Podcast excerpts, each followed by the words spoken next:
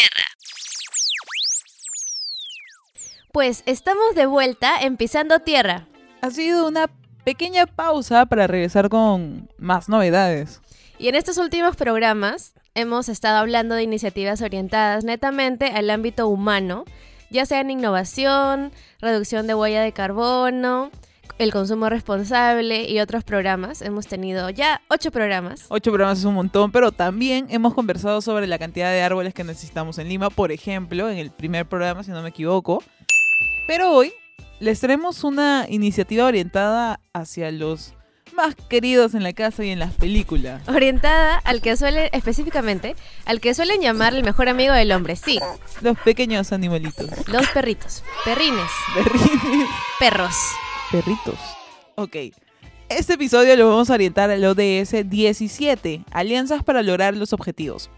Todo esto es porque tendremos de invitados a Matchcota, que es una plataforma digital de adopción que conecta familias con perritos que se encuentran en distintos albergues en Perú. Ellos evalúan características, personalidades y estilos de vida para lograr el mejor match, por eso es Match Cota, entre perritos en adopción responsable con familias preparadas Y para hemos acogerlos. invitado a Pamela, directora de Machcota, una organización peruana, y van a escuchar una- un audio que ella nos ha mandado desde Europa en este caso, porque ella se encuentra haciendo su maestría en este momento.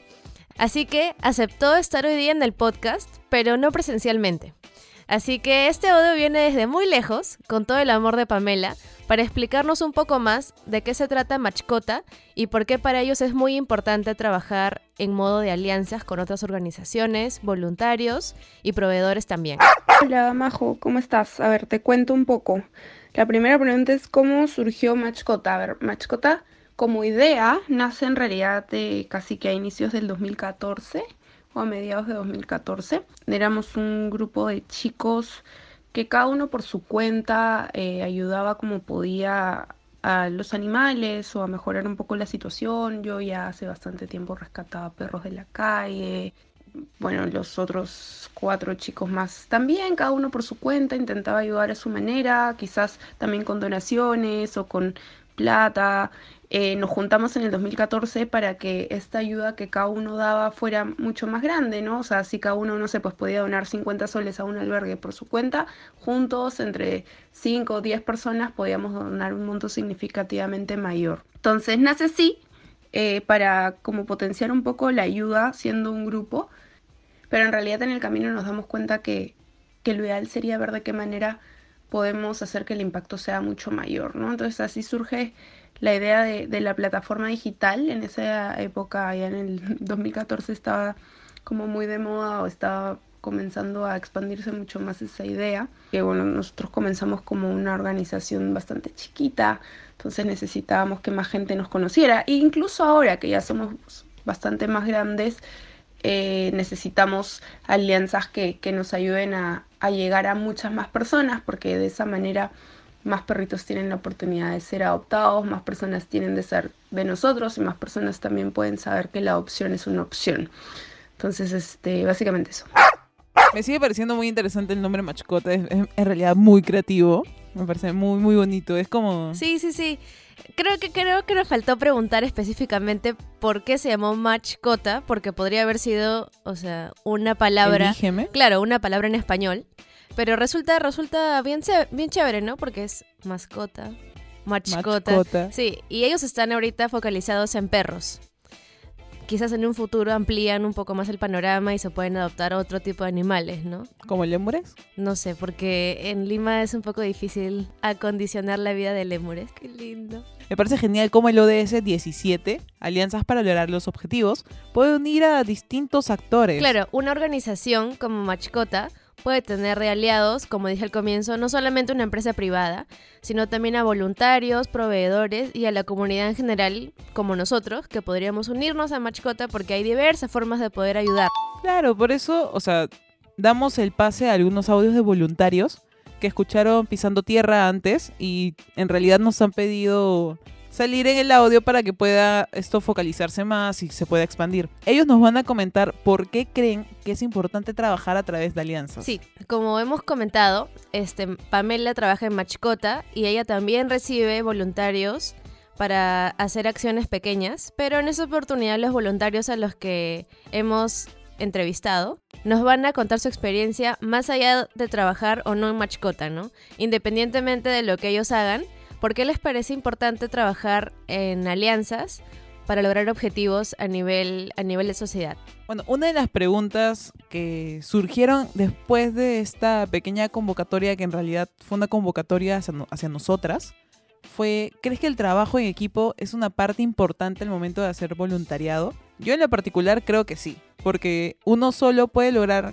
una gran cantidad de cosas, pero en conjunto puede lograr más. No sé qué opinas tú, Majito. Yo creo que el momento de hacer voluntariado, el hecho de tener una alianza con una empresa, con una organización este, del Estado, con una institución, es importante porque de hecho las personas cuando hacen voluntariado se juntan para lograr un mismo fin, a pesar de que sus carreras o sus estilos de vida sean distintos, buscan hacer lo mismo. Entonces, al unir fuerzas, se hace posible la acción que todos están buscando, ¿no? Bueno, ya digamos, dimos nuestra opinión, pero en realidad nos importa más la opinión de estos voluntarios. Así que vamos con sus respuestas, que son muy interesantes y nos hemos elegido entre varias porque nos ha parecido muy importante en realidad que todos puedan tener una voz. Además, quiero destacar que usualmente este podcast está dirigido a jóvenes, pero en esta oportunidad hemos querido escoger a distintos, eh, distintos voluntarios de diversas edades para que sepan que ser voluntario va más allá de la edad.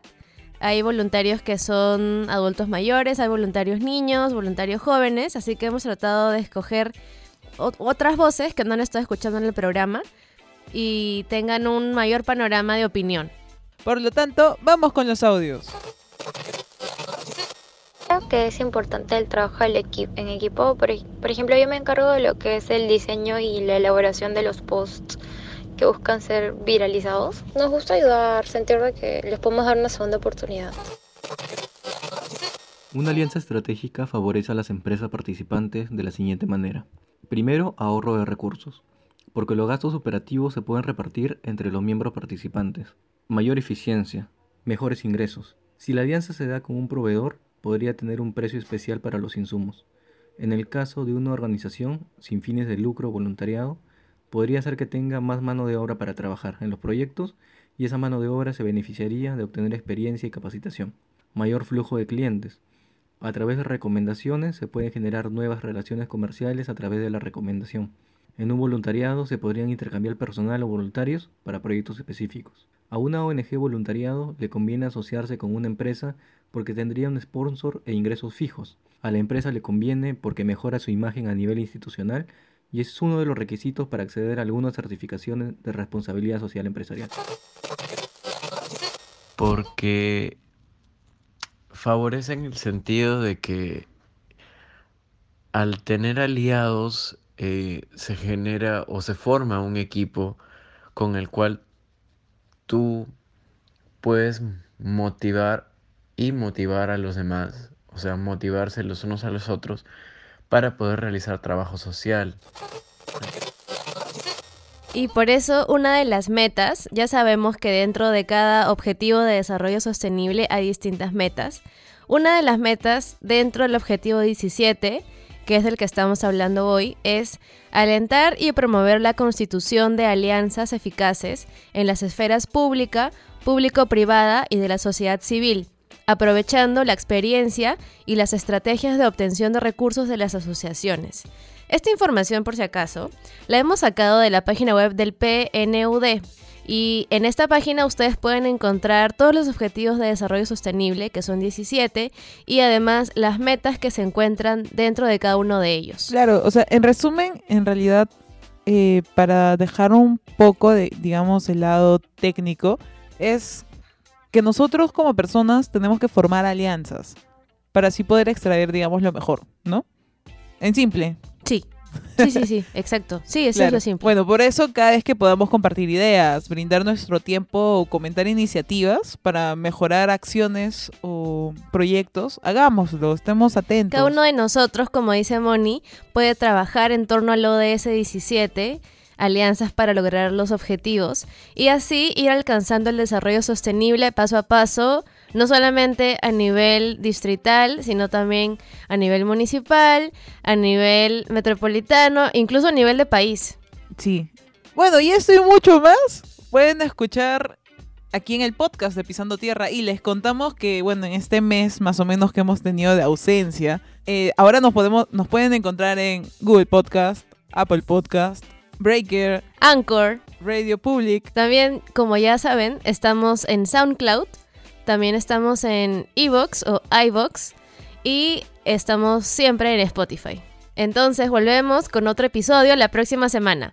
Recuerden que nos pueden encontrar en Facebook como Pisando Tierra Podcast. Y muy pronto en Instagram. Hasta la próxima. Chao.